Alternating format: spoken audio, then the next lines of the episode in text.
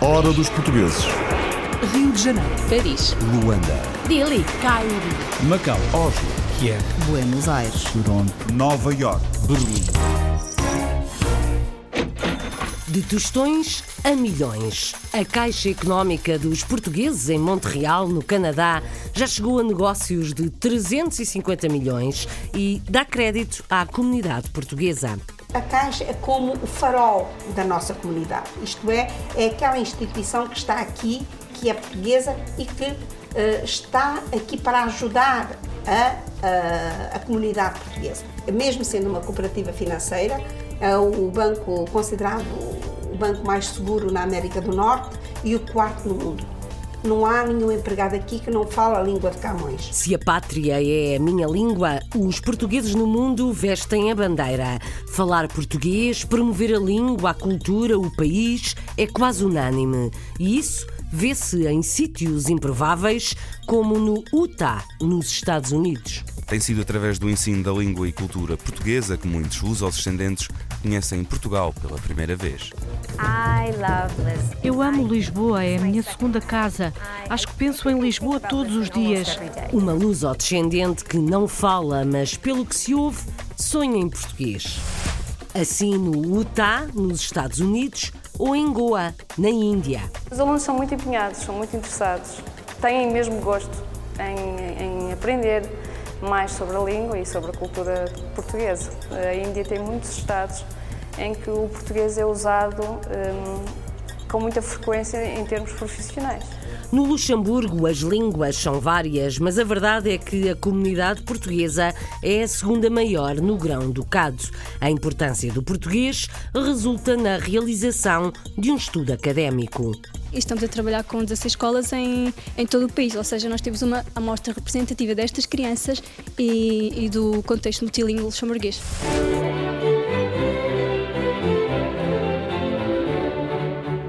Dúzia de jovens talentos musicais compõem o Anglo-Portuguese Ensemble, em Londres. O Anglo Portuguese Ensemble é um grupo de, cordas formado por jovens músicos portugueses e britânicos que tem como objetivo a interpretação de obras eh, compostas por compositores de, dos dois países e levá-la, quer dizer, ao mais longe possível, quer a Portugal, quer a Inglaterra, quer os vários países e mostrar, no fundo, divulgar um bocadinho a cultura dos dois países.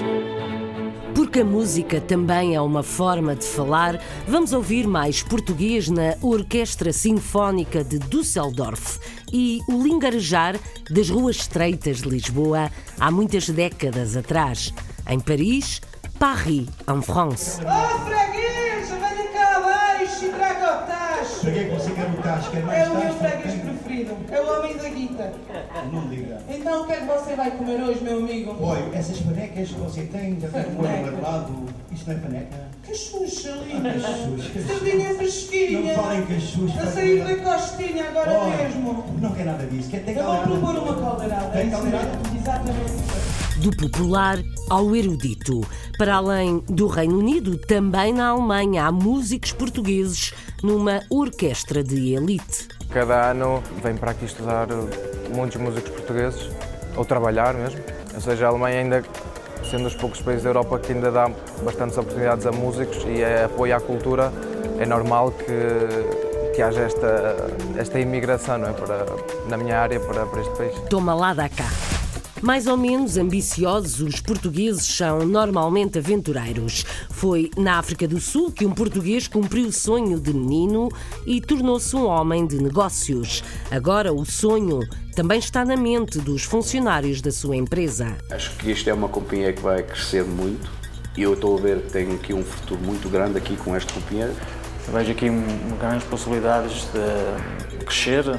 É uma companhia que tem muito promessa em ficar maior e ter muito sucesso. Há lugares de sonho, mas nada dura para sempre. Portugueses desiludidos no Brasil regressam a casa. O contrário também já aconteceu. A história repete-se. Conheço casos de portugueses que já estão a retornar para Portugal. Uh, os investimentos não deram muito certo, uh, tá, o mercado está parado, as pessoas estão a ter medo das consequências da política e, e não só, e financeiramente. This is the last call for the 12 o'clock British Airways flight VA412 to Amsterdam. Há cerca de meio milhão de portugueses no Canadá, muitos em Toronto e também em Montreal. A Caixa de Economia dos Portugueses tem mais de 45 anos e tem sido tábua de crédito para muitos. O crédito deste banco já é mundial, mas é para Portugal que vem dinheiro todos os dias. Jacinta Amâncio é a diretora do Caixa Económica e conta como o negócio tem vindo a crescer como âncora financeira dos portugueses. Quem registra o testemunho e conta a história é o Pedro Rodrigues. Desde que surgiram nos anos 60, as cooperativas de crédito portuguesas no Canadá têm sido importantes fontes de financiamento a nível individual e comunitário. Destas, a maior e mais antiga é a Caixa de Economia Desjardins dos Portugueses, fundada em Montreal em janeiro de 1969, que conta hoje com mais de 5.500 associados. A Caixa é como o farol da nossa comunidade, isto é, é aquela instituição que está aqui, que é portuguesa e que está aqui para ajudar a, a, a, comunidade portuguesa. Mesmo sendo uma cooperativa financeira, é o banco considerado o banco mais seguro na América do Norte e o quarto no mundo. Portanto, os portugueses devem ter orgulho da instituição que é portuguesa por excelência. Não há nenhum empregado aqui que não fala a língua de Camões. Aliás, é uma condição sine qua non termos empregados de origem portuguesa. Para um novo imigrante, a obtenção de empréstimos é difícil devido à ausência de historial de crédito junto às instituições financeiras do país de acolhimento. As caixas de crédito portuguesas vieram comatar esta necessidade, estabelecendo uma relação mais próxima com os seus clientes que aos poucos foram depositando a sua confiança e poupanças nestas cooperativas. O princípio da Caixa foi realmente um princípio muito, muito difícil. Os portugueses eh, não aderiram em grande número ao movimento eh, que se instaurou e foi preciso, de facto, vários anos. Eh, posso dizer mesmo 10 a 15 anos para que as pessoas começassem a pensar, os portugueses começassem a pensar, de facto vale a pena ir depositar uh, numa caixa que é portuguesa, uh, no fundo pertence à Federação das Caixas, uh, o, o dinheiro é seguro. Mas a comunidade portuguesa de Montreal evoluiu muito, aliás, como evoluiu em toda a parte do mundo, e portanto a Caixa cresceu imenso. Quando eu comecei aqui em 1981 havia 4 milhões de ativo e hoje a Caixa neste dia tem 205 milhões de ativo e o negócio da Caixa em si são mais de uh, eh, 360 milhões. Nós temos um serviço de remessas para Portugal diário enorme. Em 2014-2015, esta cooperativa teve um volume de negócios de 350 milhões de dólares contribuindo perto de 100 mil dólares para organizações socioculturais portuguesas na cidade. Este ano oferecemos 17 eh, bolsas de estudo a todos os níveis, a nível do doutoramento, a nível do bacharelato, a nível do secundário. Ajudamos o empreendedorismo português, isto é, para os jovens, tudo isto a pensar na nossa juventude e para lhes dar o pequeno empurrão que às vezes é preciso ter para fundarem uma companhia. Qualquer uh, atividade cultural que se faça na comunidade, nós estamos aqui para apoiar. Não é o Banco Nacional, que é o nosso vizinho aqui na São Lourenço, nem o Banco Royal que vão ajudar a comunidade portuguesa. Somos nós que vamos ajudar essa comunidade. No mesmo continente, em Salt Lake River, no estado de Utah, o português é a língua que lusodescendentes, brasileiros ou americanos querem aprender. A língua e a cultura são porta de entrada no nosso país português. É o que ensina a professora Fernanda Vera Cruz, apesar de falar em inglês, e João Caixinha dirige o ensino da língua em terras norte-americanas. O Nelson Ponta Graça descobriu. O estado americano do Utah é conhecido pelos seus vastos desertos, pela cidade de Salt Lake City e pela comunidade Mormon. Foi neste estado que se iniciou um programa de português pioneiro tem servido de modelo à criação de outros programas nos Estados Unidos da América. No Utah, sobretudo por causa da Igreja Mormon, portanto foram os Mormons que iniciaram o programa português e hoje em dia é um programa enorme, extensivo e que tem sobretudo uh, tem sido vocacionado não só também para a comunidade brasileira uh, que lá vive, mas também para a comunidade americana. Muitos americanos hoje querem aprender a língua portuguesa é uma língua bastante importante, como todos sabemos. É a quarta língua mundial neste momento e, portanto, o português nesta região e em todos os Estados Unidos em geral está a crescer. Foi muito interessante ver nas escolas que visitámos as crianças da escola básica até ao quinto ano a falar fluentemente a língua ensinada, tanto português como francês ou espanhol, mas é sabido que o Utah tem pelo menos oito programas bilíngues neste momento. O ensino do português na Califórnia, coordenado pelo Instituto Camões, está presente sobretudo nas escolas comunitárias, secundárias e universidades na Califórnia, que é um dos ex-libris aqui também, uh, um dos estados, e, e, e, onde o português também é extremamente importante, uh, temos também acompanhado esse, esse desenvolvimento e promoção da língua portuguesa, que é feito sobretudo pelas universidades e também pelo professor Dinis Borges e o professor uh, José Carlos Silva, que tem feito um trabalho extraordinário tem sido através do ensino da língua e cultura portuguesa que muitos luso-descendentes conhecem Portugal pela primeira vez. Eu amo Lisboa, é a minha segunda casa. Acho que penso em Lisboa todos os dias. Tenho mesmo muitas saudades do tempo que lá passei. Mudou-me, mudou-me para melhor e até acho que me trouxe onde estou hoje. Estudei cultura portuguesa em Portugal, em Lisboa. Gostei tanto que não queria vir-me embora e então comecei a dar aulas de inglês em Lisboa durante uns anos. Tenho tantos grandes amigos em Lisboa que acaba por fazer parte de mim. Embora não sejam maioritariamente portugueses, o número de alunos a estudar português nos Estados Unidos da América tem aumentado nos últimos anos. Muito obrigado a todos, porque realmente o facto de existirem também professores na Califórnia que têm lutado para que as nossas comunidades continuem a usufruir dos meios e dos recursos que nós temos uh, apresentado e louvo essas pessoas que acabei de enunciar, uh, permitem que nós, num conjunto total, conseguimos dar resposta a todos os, os, os pedidos que nos fazem. O ensino da língua portuguesa continua em expansão nos Estados Unidos, mesmo em locais mais remotos e onde a presença portuguesa não é tão significativa como é o caso de Salt Lake City, em Utah. A hora dos portugueses. Muitos mares e marés de distância, português é a língua que também se fala em Goa. Na outrora colónia portuguesa, agora Índia, há muitos apelidos lusos e dialetos que cheiram a português. Para quem quer aprender mais e melhor, há instituições e professores que vão de cá para lá. Oportunidades para mudar de vida, como aconteceu à Gilda e ao Daniel.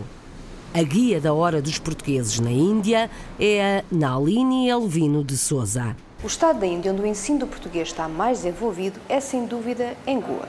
Para além do ensino secundário, é possível fazer um bacharelato em português. E foi assim que conhecemos a Gilda Machado. Eu terminei meus estudos, completei meus estudos na, na Faculdade de Letras da Universidade do Porto, fiz o meu mestrado de português para estrangeiros lá e sempre tive em, em vista uh, poder um dia trabalhar no estrangeiro. Na mesma altura, ou um pouquinho antes, a Faculdade de Letras assinou um protocolo de, de entendimento com o Shaugley College e surgiu a oportunidade de vir para cá, não pensei duas vezes, e em 2012 vim de malas e bagagens uh, para Goa. A adaptação nem sempre é fácil e pouco tempo depois o marido Daniel mudou-se também para Goa. A diferença cultural é, é, é, um bocadinho, é um bocadinho significativa. Foi um bocadinho difícil a minha adaptação e passado um mês e meio ele decidiu eh, juntar-se a mim e veio, veio em 2012, passado um mês e meio, ter comigo cá agora. Estou em Goa há cerca, sensivelmente, 4 anos. Eh, vai fazer agora no mês de agosto 4 anos.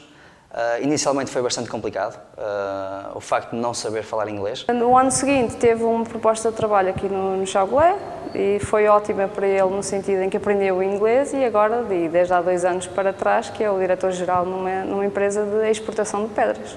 Em termos de, de BA, o BA é o bacharelato em artes, o BA em português, o Chaugolé College é um dos dois colleges, um dos dois colégios a oferecer português.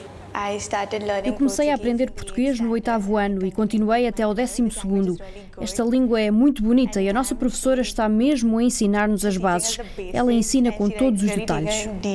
Os alunos são muito empenhados, são muito interessados um, e têm, têm mesmo gosto em, em aprender mais sobre a língua e sobre a cultura portuguesa.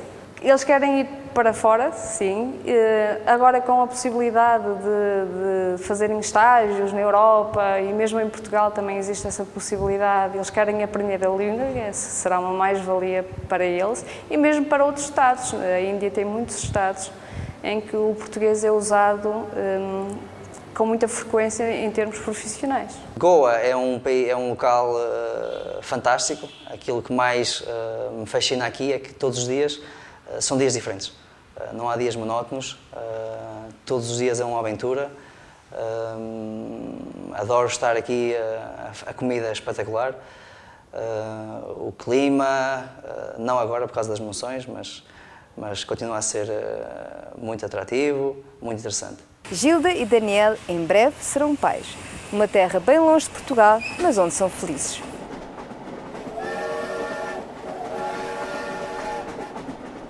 O português é uma das línguas mais faladas no Luxemburgo, por isso a universidade decidiu promover um estudo sobre a influência da língua na aprendizagem escolar. A investigadora Ruth Tomás explica a Joana Tiago Reis o objetivo desta iniciativa. Viemos até à Universidade do Luxemburgo para lhe falar de um estudo que está a envolver mais de uma centena de crianças portuguesas.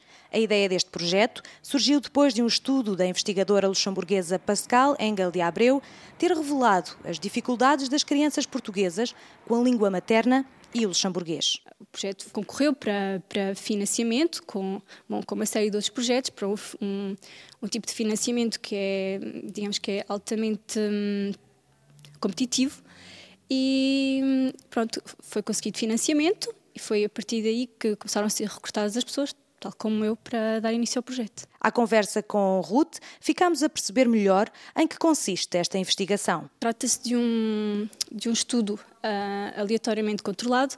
O que é que isto quer dizer? Nós temos uh, dois grupos e nestes dois grupos, um dos grupos um, vai, vai receber um programa uh, didático na língua, uh, neste caso, na língua materna, o português, a primeira língua destas crianças, e o outro grupo, que é o nosso, digamos que o nosso grupo de controle, neste caso é um grupo de controle ativo, vai receber um programa em matemática.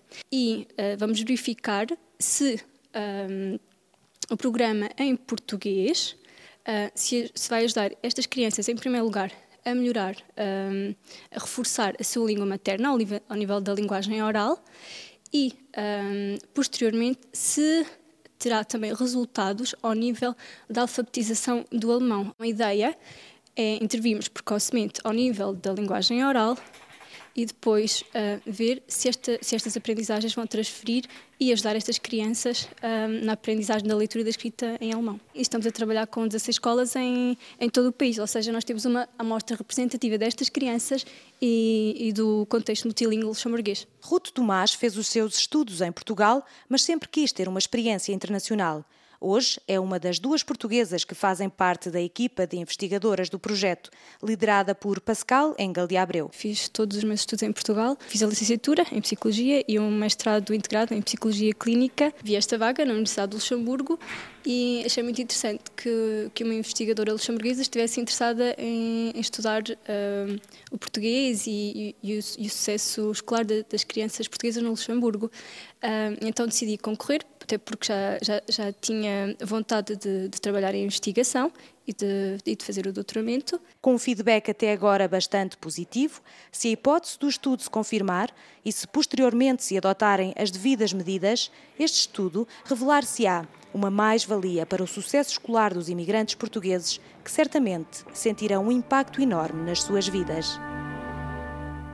Daqui a pouco escutamos a Orquestra Sinfónica de Düsseldorf e violinos e violoncelos em Londres. Por agora, Paris e os pregões de Lisboa. Pregões e revista à portuguesa que sobe ao palco nos arredores da capital francesa. A dupla Jennifer Rainho e Joaquim Campos não deixam crédito em mãos alheias e por isso também cantam o fado. Armindo Campos, gerente do restaurante que se transforma em sala de espetáculos, abre a porta ao Carlos Pereira. Créteil é uma cidade nos arredores de Paris, onde está o restaurante La Bifana. E às sextas-feiras à noite há aqui um espetáculo especial. Um misto entre espetáculo de fado e revista à portuguesa. Os Pregões de Lisboa é uma ideia do fadista Joaquim Campos. Este espetáculo é um espetáculo que eu tenho na cabeça já há muitos anos, desde o Pátio Alfacinha de Lisboa, onde eu gravei um LP juntamente com mais artistas, com a Maria Armanda, Carlos do Carmo, não sei o quê. Gravámos um LP muito engraçado acerca também dos pregões de Lisboa, onde eu faço o pregão do Ferro Velho. E então trouxe apanhei a imagem e trouxe para Paris com a ideia de fazer há 21 anos, fazer este sistema de trabalho.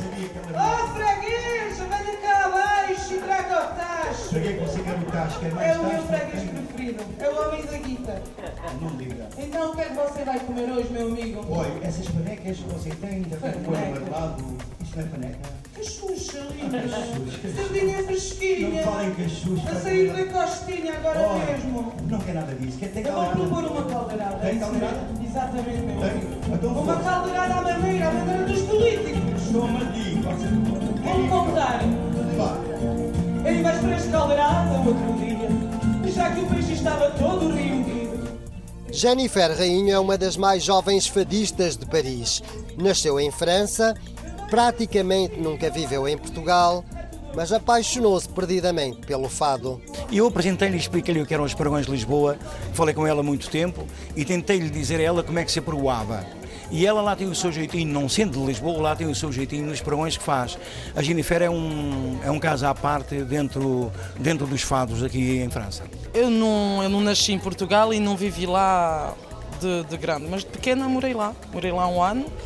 E uh, eu acho que a saudade que nós sentimos em França, por estar longe da nossa pátria e estar longe uh, da terra que, ao fim e ao cabo, mesmo se ela não me viu nascer, eu sinto no meu coração que é a minha terra. Eu acho que essa saudade empurra-me mesmo a, a fazer a, o, o que eu faço, que é cantar fado com coração e alma. Os meus tempos de criança, felizes vergões de Lisboa, vergões que pareciam trova, para a barriga quem não gosta, bem azeitonas novas. Há 27 anos a morar em Paris, Joaquim Campos é um veterano do fado tem uma carreira confirmada tanto nas casas de fado de Lisboa como nas de Paris. Joaquim Campos, para mim, é um catedrático do fado, é um monumento do fado. Uma pessoa a falar com ele está a falar com o próprio fado.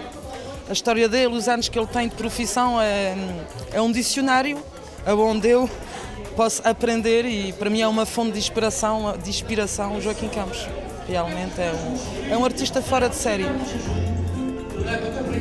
Outro dos artistas que entra no espetáculo é Armindo Campos. O gerente do Bifana é animador, é cantor, é músico, mas é sobretudo um apaixonado pelo fado. Eu sou animador, sempre fui animador aqui e continuo a ser, embora gerente. Agora acumulo as duas funções, sou gerente e animador também. Não sou eu sempre que estou cá, estou normalmente uh, animando de 15 em 15 dias, isto em termos de sábado. E pronto, o público já saiu, os pregões ficam em Créteil, mas Joaquim Campos e Jennifer Rainho querem levá-los a outras terras. This is the last call for the 12 o'clock British Airways flight VA412 to Amsterdam. Anglo-Português Ensemble. A apresentação é de Lourenço Macedo Sampaio. O Anglo-Portuguese Ensemble é um grupo de cordas formado por jovens músicos portugueses e britânicos que tem como objetivo a interpretação de obras eh, compostas por compositores de, dos dois países e levá-la, quer dizer, ao mais longe possível, quer a Portugal, quer a Inglaterra, quer os vários países e mostrar, no fundo, divulgar um bocadinho a cultura dos dois países. Lourenço Macedo Sampaio é cofundador deste grupo de músicos de cordas. Tocam em português e inglês composições de música erudita que dão escola e espetáculo numa antiga igreja de Londres, onde Diana Morphew é assistente. O britânico Oscar Olds toca violino e o português Pedro Silva violoncelo. Dois exemplos de uma dúzia de músicos anglo-portugueses que vamos conhecer com Bruno Manteigas, na capital do Reino Unido, num espaço em tempos frequentado pelo Marquês de Pombal. No lugar da igreja antes frequentada pelo Marquês de Pombal no século XVIII, quando ele foi embaixador no Reino Unido, está agora outra igreja onde a memória de Portugal ainda está presente. A velha capela ficava nas traseiras da antiga Embaixada de Portugal, mas o edifício foi destruído e reconstruído já perto do século XIX. Foram estes laços históricos que aproximaram a atual igreja à comunidade portuguesa e o convite para um grupo de jovens músicos usarem o espaço para ensaios e concertos. O Anglo Portuguese Ensemble é um grupo de, de, cordas formado por jovens músicos portugueses e britânicos que tem como objetivo a interpretação de obras eh, compostas por compositores de, dos dois países e levá-la, quer dizer, ao mais longe possível, quer a Portugal, quer a Inglaterra, quer os vários países e mostrar, no fundo, divulgar um bocadinho a cultura dos dois países em todo lado onde for possível. O grupo divulga repertório de música erudita portuguesa e britânica pouco conhecida e serve também para jovens instrumentistas mostrarem o seu potencial. Bom, a nível pessoal, eu, eu quis juntar-me a este projeto porque é ótimo tocar, tocar música com, com, os nossos amigos, com as pessoas que vamos conhecendo uh, enquanto estamos cá e ter a oportunidade de criar um grupo onde podemos escolher o repertório que queremos tocar, com quem é que queremos tocar e, e onde é que tocamos é, é fantástico. Gosto do facto de tocarmos uma série de peças que normalmente não teria oportunidade de tocar, em particular de compositores portugueses. E gosto muito de peças de música religiosa para instrumentos, de cordas, num grande grupo. É ótimo porque não temos maestro, temos de estar sempre a olhar para os outros e usamos muito mais os ouvidos. Penso que a capacidade de escutar bem ajuda noutros aspectos do nosso trabalho. E é ótimo conhecer pessoas. Em cada concerto há novos membros. Assim conhecemos pessoas de Londres inteira e é bom para estabelecer contactos. A iniciativa teve o apoio da Embaixada de Portugal no Reino Unido, que assim renovou os laços com uma parte da história dos portugueses na capital britânica. O ensemble surgiu por causa da tradição musical nesta igreja, de todos os tipos de música. Também o gosto do embaixador por música clássica e a necessidade de os estudantes britânicos e portugueses terem uma plataforma para lançarem as suas carreiras e formarem um grupo. Foi isso que aconteceu o Anglo-Português Ensemble, formado por jovens da Royal Academy of Music e outras escolas que usam esta igreja como base para darem uma série de concertos. Após seis concertos em Londres, o Anglo-Portuguese Ensemble está prestes a lançar-se além fronteiras, devendo estrear-se em Portugal ainda este ano.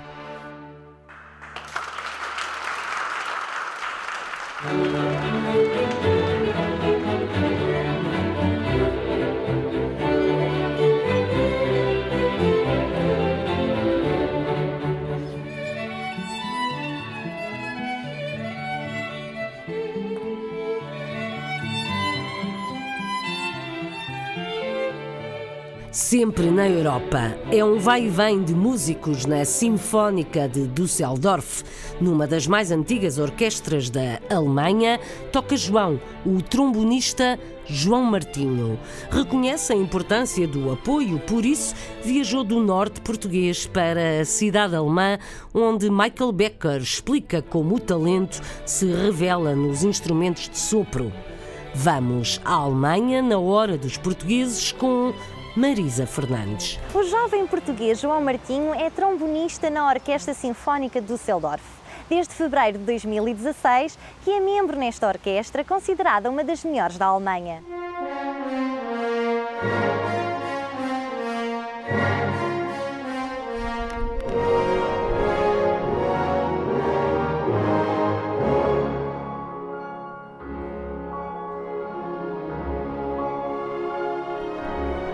Comecei com 8 anos, ou seja, na, na, banda da minha, da minha vila, que é Caldas das Taipas. Depois, com 10 anos, fui para Braga, para o Conservatório Carlos Gulbenkian, estar com o professor Seferino Pinto. Depois, mais tarde, fui para, para a Escola Superior de Música, Arte e Espetáculo do Porto, que foi estar com o professor Severo Martínez. E fiz lá o meu bacharelato e depois fui para Berlim fazer eh, uma espécie de pós-graduação seguido de mestrado com o professor Stefano Schultz, trombonista baixo da Filarmónica de Berlim. Ainda estou a estudar o mestrado em Berlim e faltava apenas um semestre para, para acabar o mestrado e depois do mestrado eu não sabia bem o que, é que, que é que haveria de fazer, se havia de voltar para Portugal, se fazer outro mestrado aqui na Alemanha. E então resolvi fazer aqui provas na orquestra em Düsseldorf para a academia e, e fui aceito. É mais uma orquestra de ópera do que uma orquestra sinfónica e ópera já fiz bastantes e concertos sinfónicos também. Trombone é um instrumento difícil e dá trabalho, mas a piada também está aí, ou seja, que dê um bocado de trabalho e um bocado de pica. Ele é um enorme talento, senão também não tínhamos ficado com ele. Precisamente nos instrumentos de sopro nota-se mais do que nos instrumentos de cordas. Há mesmo muitos instrumentos de cordas e poderiam escolher-se outros 10 músicos, mas é nos músicos de sopro que realmente se pode dizer grande talento. É este o nosso homem. Neste momento há realmente trombonistas portugueses muito bons. Cada ano uh, vem para aqui estudar muitos músicos portugueses ou trabalhar mesmo. E, ou seja, a Alemanha ainda sendo os poucos países da Europa que ainda dá bastantes oportunidades a músicos e é apoio à cultura, é normal que, que haja esta, esta imigração não é? para, na minha área para, para este país. Além de todas as oportunidades que dá aos músicos, ou seja, pelas variadas orquestras que tem, o mercado é muito, muito vasto. Uh, também tem aqui os melhores músicos, se calhar da atualidade, ou bastantes músicos de um nível muito bom e que isso chama muito a atenção. Foi por isso que eu vim, que vim para aqui, para a Alemanha, em primeiro lugar, para aprender e para aperfeiçoar uh, as minhas qualidades enquanto trombonista e músico. Also die Möglichkeiten sind größer. Es gibt, ich glaube, 120 große. As possibilidades são maiores. Há cerca de 120 orquestras sinfónicas na Alemanha. Isto tem uma razão histórica. Antigamente tínhamos muitas cidades pequenas na Alemanha e todas queriam ter a sua própria orquestra. Por isso temos muitas, mas claro que também há em Portugal, como por exemplo a Gulbenkian, a Orquestra do Porto e de Lisboa. São para nós lugares de sonho. Qualquer músico alemão gostaria de ir para essas orquestras, mas como há apenas duas, tem de ficar na Alemanha. Aber da gibt es eben dann nur diese zwei oder zweieinhalb Orchester und dann muss man äh, eben in Deutschland bleiben. Tenho os meus, os meus ensaios, os meus projetos com a orquestra, sou renamorado por isso. Tenho aulas também com o, com o primeiro trombone daqui e, e, ou seja, daqui a dois anos vem outra pessoa. O meu principal objetivo é acabar o meu mestrado em Berlim, que me falta um semestre, e, e conseguir um trabalho aqui na Alemanha fixo para, para depois continuar, depois do meu contrato acabar aqui, poder continuar aqui a viver e a trabalhar e a fazer o que realmente gosto. Toda a minha experiência aqui desde 2012 tem sido super enriquecedora e, espero que não pare por aqui, espero continuar. João Martinho é mais um exemplo da nova vaga de imigração que decidiu investir numa carreira na Alemanha em busca de conhecimentos mais aprofundados e novas oportunidades profissionais na área da música clássica.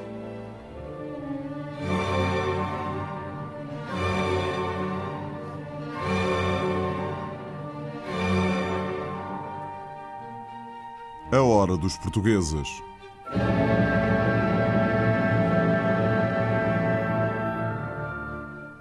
Noutras artes, nos negócios, Marco Rodrigues sonhou, trabalhou e conseguiu. Montou uma empresa de proteção e segurança para a construção civil na África do Sul. Uma coisa leva à outra e o negócio cresceu para outros ramos. Os funcionários que vamos ouvir Paulo e Rogério acreditam que a empresa do compatriota lhes vai dar futuro. É precisa muita convicção. Carla Rodrigues. Visão sem ação não passa de um sonho, e o empreendedor é aquele que transforma ideias em projetos e projetos em ação. Eu comecei esta empresa como uma empresa de vender produtos de proteção uh, e segurança para, para o setor de, uh, de construção. Eu sempre fui uh, uma pessoa com grandes ambições, sempre quis ser um homem de negócios, desde pequenino. quis sempre trabalhar para a minha conta própria e decidi, uh, pronto, montar uma empresa. Comecei há oito anos, comecei a empresa em 2008 e não tem sido fácil, mas andamos para a frente e hoje, graças a Deus, estamos numa posição que podemos dizer que a companhia está em bom crescimento.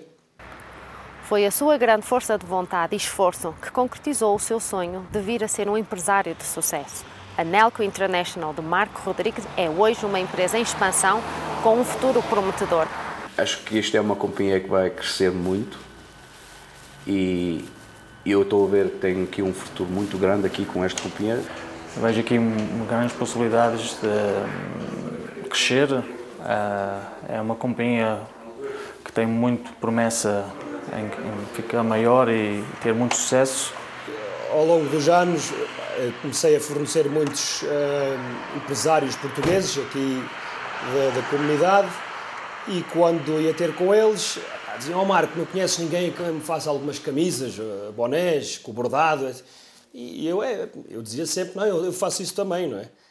E foi assim, comecei a fazer um, brindes promocionais também. E o que hoje fazemos, estamos, chegamos ao ponto, temos nove, entre 9 e 12 divisões de produtos e serviços que fornecemos. Ora, aqui temos alguns dos produtos mais procurados, portanto, a começar aqui com equipamento de proteção e de segurança, uh, botas de trabalho, uh, fatos de macaco, capacetes de proteção, tudo em que podemos fazer bordado, uh, camisas refletivas, coletes refletivos. Pronto, são os produtos mais procurados uh, na construção. E aqui temos uma divisão uh, da Nelca muito importante, que é a divisão de, de fornecimento de ferramenta, ferramenta elétrica, ferramenta de construção. Fornecemos todo esse tipo de produto. Um grande orgulho nosso aqui da nossa empresa, que é a camisa Super Portugal, que temos visto desde 2010 em todo o mundo. Uh, fomos nós que a criamos, começámos a mandar e a exportar certas camisas para, para o Canadá, para a América, até para a Austrália. E, e, muito importante foi agora, durante o Campeonato Europeu, em que vimos muitas das nossas camisas na França a ser usadas por uh, descendentes portugueses.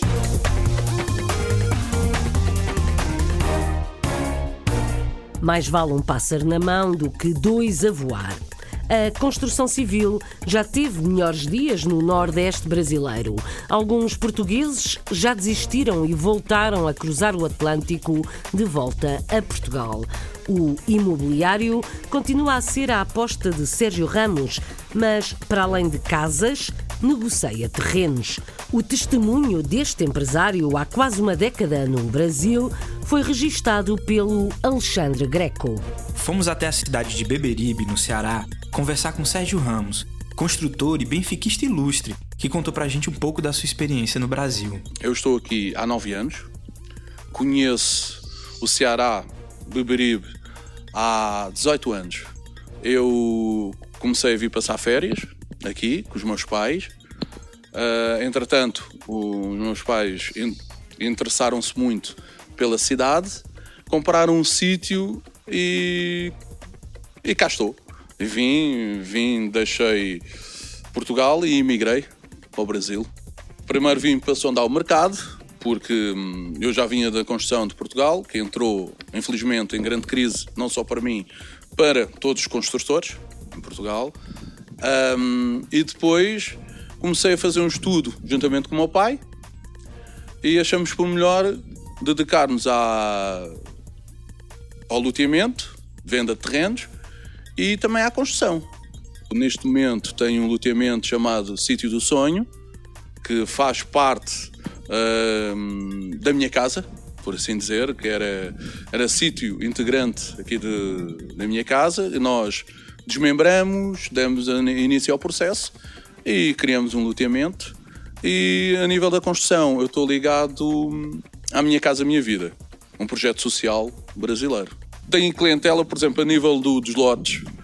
Tenho clientela a todo nível, porque são as vendas nós traba trabalhamos à vista e parcelado. Pronto, então a clientela é, é de mais variada. Temos também muito, graças a Deus, muito mercado europeu. Estamos a vender para suíços, para alemães, uh, a nível do público do Brasil, estamos a vender também para Rio Grande do Sul, para São Paulo. Eu tenho uma carteira variada de clientes. Para a nível da construção, como eu disse, é a minha casa, a minha vida, já é um público, setor gama para um pouco mais, mais popular, para um público mais popular.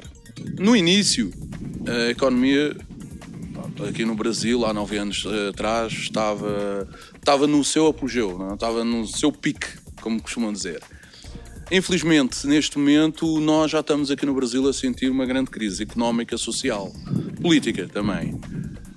Sentimos neste momento que as pessoas estão a perder poder de compra. Conheço casos de portugueses que já estão a retornar para Portugal. Uh, os investimentos não deram muito certo, uh, tá, o mercado está parado, as pessoas estão a ter medo das consequências da política e, e não só, e financeiramente também. Uns vêm e outros vão. Alguns passam na hora dos portugueses. Já passou, o relógio não para e as histórias nunca acabam. Este programa teve sonorização e sonoplastia de João Carrasco, o apoio de Isabel Gonçalves e de Paulo Sérgio.